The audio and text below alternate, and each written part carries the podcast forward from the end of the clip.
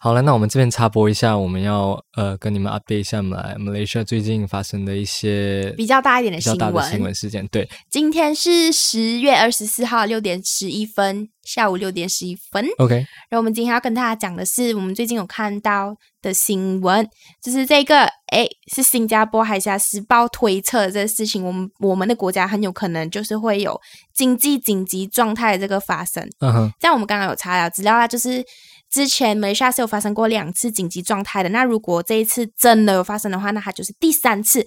但是嘞，紧急是紧急状态跟紧紧急状态是不一样的东西。那就是有查到一下。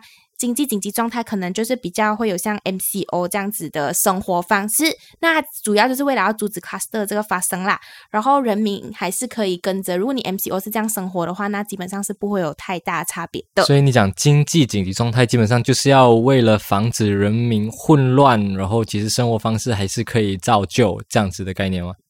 对，可是要发布经济紧急状态，要有什么经济经济紧急状态要需要有什么 criteria，有什么要素才可以有什么？要素？它是这边是有写有三大要素啦，只要是有涉及社会的经济、国家安全跟公共秩序有受到威胁的话，才会需要颁布，才会有理由要颁布，不然没有什么理由要颁布。OK，你说社会经济跟国家安全受到威胁，我们现在马来西亚有有这些威胁咩呃，是没有，所以就没有人知道为什么会这样子咯。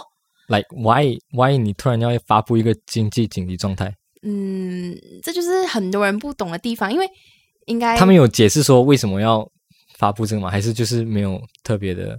就是除除了这三大原因，不然应该是不能够颁布这一个状态的。嗯哼，因为这个状态其实会影响蛮大的，比如说宪法、国会啊、民主经济、法律这一些是完全没有效的。然后这个东西呢，只有阿公可以颁布，诶那阿公可能会让一个他们他可能会做一个新的小组，让这个小组就是来管理我们的国家。OK，所以很呃，阿贡的决定权很重要，嗯哼，这样子。现在还没有 pass 啦，现在是还没有 pass，那我们十月二十四号这个时候是还没有的。把他没有也没有特别提到说什么原因要发布这个东西，就是纯粹是说那三点这样子。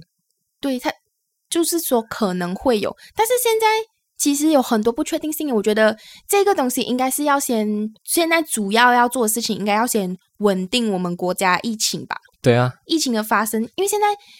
呃，我们呃，沙巴 MCO 应该是差差不多要结束了，然后今天晚上应该是会颁布讲说我们是怎样 extend，但是现在问题就是他完全没有告诉我们讲，呃，到底有没有 extend 啊？然后 extend 的话，extend 多久？那如果 red zone 的话，是不是会跟不是 red zone 的 non red zone 的区有不一样的解决方式？哎，就是不一样的管制方式，可能 red zone 会比较严啊，其他地方可能会比较可以恢复到之前的状态，这样子大家都不知道，所以突然间又跟大家讲说。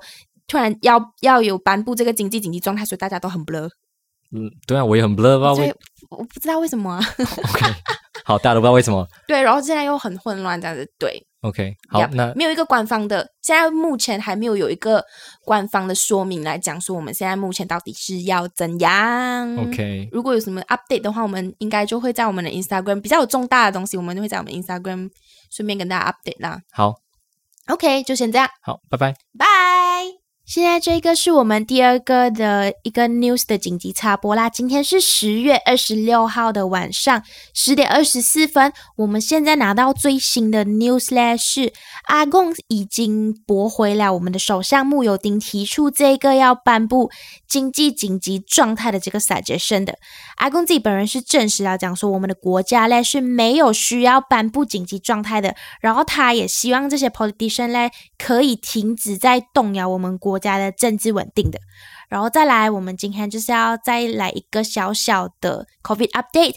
这几天的 case 啦，都是已经到一千多个 case 了。之前到八百多的时候，很多人就觉得说应该会到一千了，没有想到今天就已经是我们有史以来最高的确诊人数的一个记录，已经来到了一千两百四十宗案例的，真的是非常的多。然后雪龙布城嘞跟沙巴已经确定了。